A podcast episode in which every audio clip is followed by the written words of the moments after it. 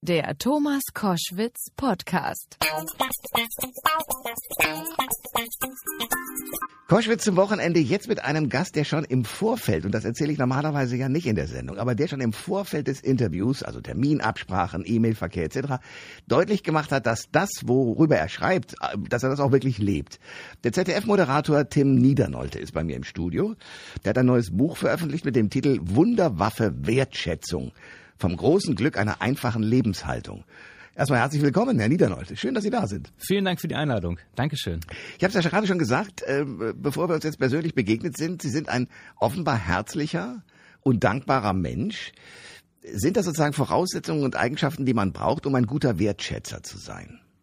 Also es macht es auf jeden Fall einfacher, glaube ich, ne? weil man nicht völlig bei Null anfangen muss, sondern ja. auf äh, ein paar Dinge zurückgreifen kann, die sich aber wahrscheinlich auch erst im Laufe meines Lebens entwickelt haben. Ich glaube, man wird nicht als Wertschätzer geboren oder andersrum, jeder ist potenziell ein Wertschätzer, ist halt die Frage, ob man es rauslässt und auslebt oder eben das verkümmern lässt. Wie ist das, warum ist für Sie so wichtig, ein Wertschätzer zu sein? Was ist überhaupt Wertschätzen?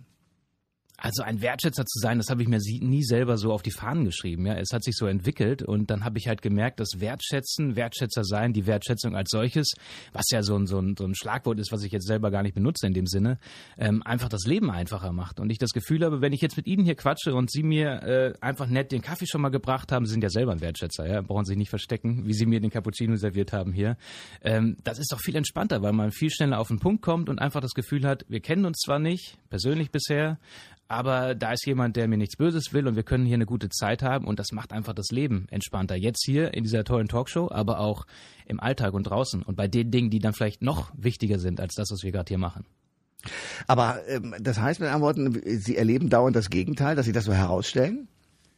Ich erlebe nicht dauernd das Gegenteil, aber ich erlebe es zu oft. Hm. Also wenn ich zufrieden wäre mit der Art von Wertschätzung in unserem Land und mit den Menschen, die mir per Zufall begegnen, mit denen ich arbeite, mit denen ich zu tun habe, wenn die mir alle mehr wertschätzend gegenüber träten, dann hätte ich das Buch wahrscheinlich nicht geschrieben. Ne? Dann würde ich sagen, läuft ja alles, wir sind ganz gut unterwegs, es gibt immer Dinge, die man besser machen kann, aber dann wäre es mir egal. Aber ich möchte mit diesem Buch den Finger in die Wunde legen und sagen, wir leben unser Potenzial nicht, das Wertschätzungspotenzial, das den Nächsten einfach mal als Mensch sehen und erstmal offen wahrnehmen, Potenzial, das, das liegt auf Brach. Und das will ich so ein bisschen wieder freiklopfen mit dem Buch und im Endeffekt nur nur in Anführungsstrichen natürlich, inspirieren und den Leuten irgendwie mitgeben, ach ja, hat er eigentlich recht, ist ja so einfach. Und wo kann ich in meinem Alltag da Dinge besser machen oder verändern? Tim Niedernolte ist mein Gast bei Kauschwitz zum Wochenende. Äh, genau die Rezeptur würde ich gerne kennenlernen. Also an wen richtet sich das Buch? An Leute, die bis dahin unfreundlich waren, sage ich mal. Äh, und ähm, äh, was muss ich machen, um das sozusagen herzustellen? Also wir haben ja das Buch extra geschrieben, ich nicht alleine, sondern mit ein paar Freunden zusammen, unter anderem mit Daniel Schneider, ein wunderbarer Freund und Autor.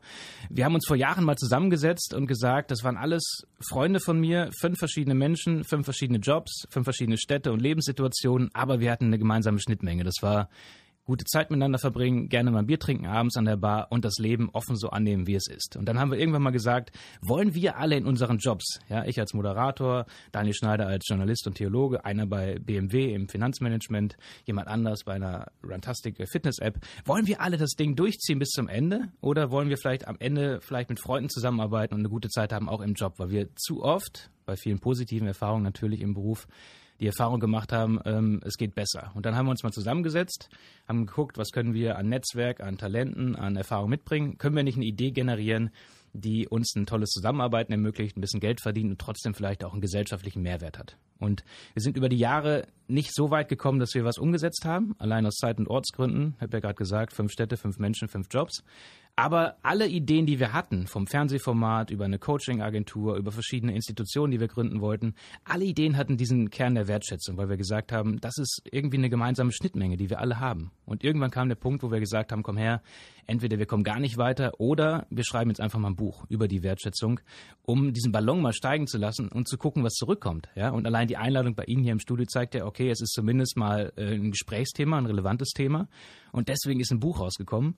Und abschließend der Satz dazu, und deswegen ähm, haben wir das auf 200 Seiten geschrieben, nicht weil das Thema so groß und opulent ist, sondern weil wir alle möglichen Leute und Leser abholen wollen. Vielleicht den Unternehmens Boss, der es gar nicht selber liest, wo wir hoffen, dass seine Frau das gekauft hat äh, wegen der Fotos und ihm das auf den Nachttisch legt und er dann merkt in seinem Kapitel 15 Seiten Wertschätzung im Unternehmen, oh okay, es gibt auch bei mir was zu holen. Ja. Dann gibt es ähm, den, den Bäcker von nebenan, der jeden Morgen um 3.30 Uhr aufsteht und sich zwar freut, dass er seinen Job hat und auch einen guten Job macht, aber vielleicht manchmal auch denkt, Mensch hier, ich helfe so vielen Leuten mit meinem Kaffee morgens in den Tag, aber das Lächeln ist irgendwie auf der Strecke geblieben. Für den haben wir es auch geschrieben. Und jeder kann sich so sein Beispiel raussuchen, deswegen auch die prominenten Gesprächsgäste, um eben ganz breit aufgestellt zu sein, dass Sie im Interview eben jetzt erfahren und andere, die sagen, naja, was ist denn die Wertschätzung, merken, okay, aus allen Ecken für alle Leute ist irgendwas dabei. Aber es geht immer bei mir selber los. Immer. Das ist die Basis. Pari Roe, die auch in dem Buch ist ein, ein Model, hat das wunderbar erzählt. Die erzählt in diesem Kapitel eben wirklich dieses Selbstwert, dieses Dankbarsein für die kleinen Dinge im Alltag, dass sie, wenn sie morgens aufwacht, erstmal dankbar ist für das Aufwachen, dass die Sonne scheint, so wie heute, dass sie einen Kaffee hat, eine Wohnung, jetzt im Winter äh, doppelt wertvoll, ja. Hm. Und dann einfach guckt, was passiert und erstmal diese kleinen Dinge macht. Und hat mir in dem Interview auch mal kurz den Kopf gewaschen, als sie gesagt hat, naja, das Buch hat so lange gedauert, könnte noch schneller gehen, bringt das überhaupt was? Ja, was macht das hier, wenn ich jetzt ein Buch schreibe mit ein paar Freunden? Hat sie gesagt, Tim, schätze das Wert, was du im Moment hast. Stichwort Selbstwert und Selbstwertschätzung. Du sitzt hier mit mir. Es ist ein Fotograf da aus Hamburg, der die ganzen Shootings alle mitgemacht hat. Ihr habt einen Verlag gefunden, der das Buch veröffentlicht. Und wir sind schon mal so weit, dass das bald rauskommt. Also vergiss nicht, was du bisher hast und guck nicht immer nur auf die Dinge, die vielleicht noch besser laufen können. Das ist Wertschätzung bei einem selber. Tim Niedernolte ist mein Gast bei Koschwitz zum Wochenende, ZDF-Kollege bei der Drehscheibe und vielen anderen Sendungen. Sie haben schon angedeutet, es gibt paar berühmte äh, Kolleginnen und Kollegen, die damit vorkommen, um sozusagen auch deren Aspekte reinzunehmen. Die Kollegin aus dem Frühstücksfernsehen zum Beispiel auch. Dunja Hayali, genau. Genau, die ähm, ja durchaus auch ganz bissig werden kann. Ne? Also ich habe sie auch schon bei, bei Facebook und bei, bei Twitter erlebt, da teilt sie auch schön aus. Also ja. die hat mehrere Schattierungen der Wertschätzung, auch der negativen, oder? Definitiv. Vor allen Dingen hat sie aber auch mehrere Schattierungen der Nichtwertschätzung erfahren und ist deswegen wahrscheinlich auch gerade bei Facebook und in den sozialen Medien sehr, ähm, ja, sehr, sehr aggressiv manchmal, mhm. das war jetzt das falsche Wort, aber sehr, sehr zurückschießend, weil sie da Dinge um die Ohren geworfen bekommt und sich anhören müsst, die wirklich nicht nur unter aller Gürtellinie sind, sondern teilweise auch schon Gerichtsverfahren eben nach sich gezogen haben. Und wenn jemand mit über 200.000 Followern permanent beleidigt wird, online, Social Media mäßig, dann wird er natürlich irgendwann noch gucken, wie kann ich mich dagegen wehren. Ja. Und das hat immer aber auch mit Wertschätzung zu tun, weil Dunja, und das ist das Faszinierende, unter anderem an ihr, nie die Ebene verlässt, wo es eben dann unfair wird oder gemein wird oder kriminell wird, was ihr oft zugetragen wird. Ja. Und deswegen haben wir sie unter anderem auch interviewt. Ich kenne sie schon länger, eine wunderbare Kollegin und Bekannte.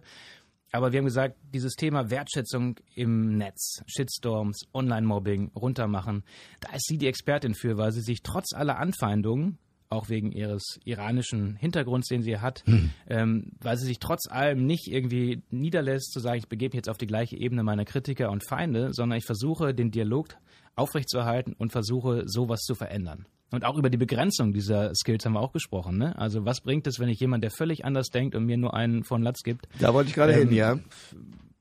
Es gibt auch, glaube ich, viele Freunde, die sagen, Dunja, schreib einen Post weniger, ja, aber die nimmt sich das schon sehr ernst und, und antwortet auf fast alles und äh, ist sehr, sehr oft online, um eben die Menschen zu überzeugen, dass man auch anders miteinander kommunizieren kann. Aber was macht man denn, wenn man sozusagen jemanden merkt, der komplett anders denkt, der einen angreifen will, der aggressiv ist, dessen Wertschätzung eben bei Null ist, beziehungsweise der weiß, wenn ich dich jetzt überrenne, habe ich gewonnen.